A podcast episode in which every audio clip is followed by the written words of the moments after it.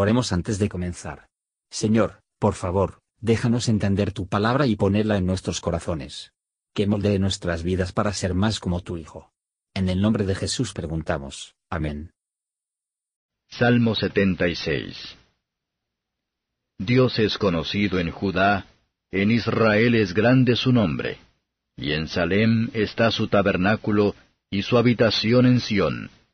Allí quebró las saetas del arco, el escudo y la espada y tren de guerra. Ilustre eres tú, fuerte más que los montes de casa. Los fuertes de corazón fueron despojados, durmieron su sueño, y nada hallaron en sus manos todos los varones fuertes.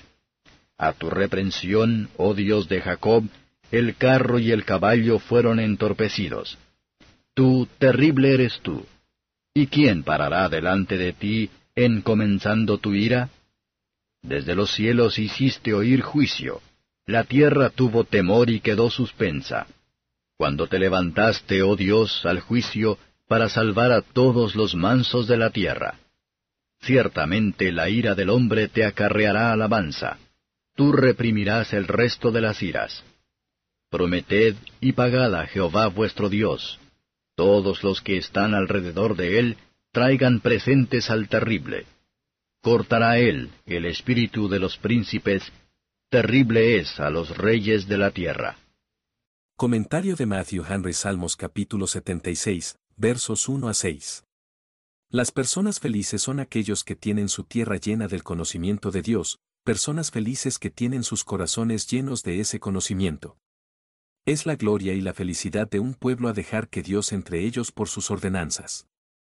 En donde con orgullo, que aparecerán los enemigos de la iglesia de acuerdo que Dios está por encima de ellos. Véase el poder de reprensiones de Dios.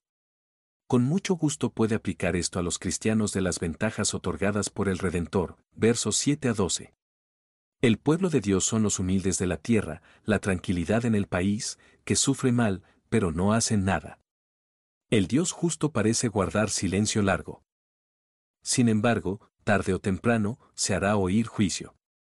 Vivimos en un mundo provocando enojado, a menudo nos sentimos mucho, y somos propensos a temer más, de la ira del hombre. Lo que no se convertirá en su alabanza, no se les permitirá salir. Él puede poner límites a la ira del hombre, como lo hace a la mar embravecido, hasta entonces vendrá, y no más allá. Que todos se someten a Dios. Nuestras oraciones y alabanzas, y sobre todo el corazón, son los regalos que debemos traer al Señor. Su nombre es glorioso, y Él es el objeto propio de nuestro miedo cortará él el espíritu de los príncipes, deberá deslizarlo fácilmente, como nos deslizamos fuera una flor del tallo. O un racimo de uvas de la vid, por lo que la palabra significa. Él puede desanimar a los más atrevidos, puesto que no hay contienda con Dios, es nuestra sabiduría, ya que es nuestro deber, a someterse a Él.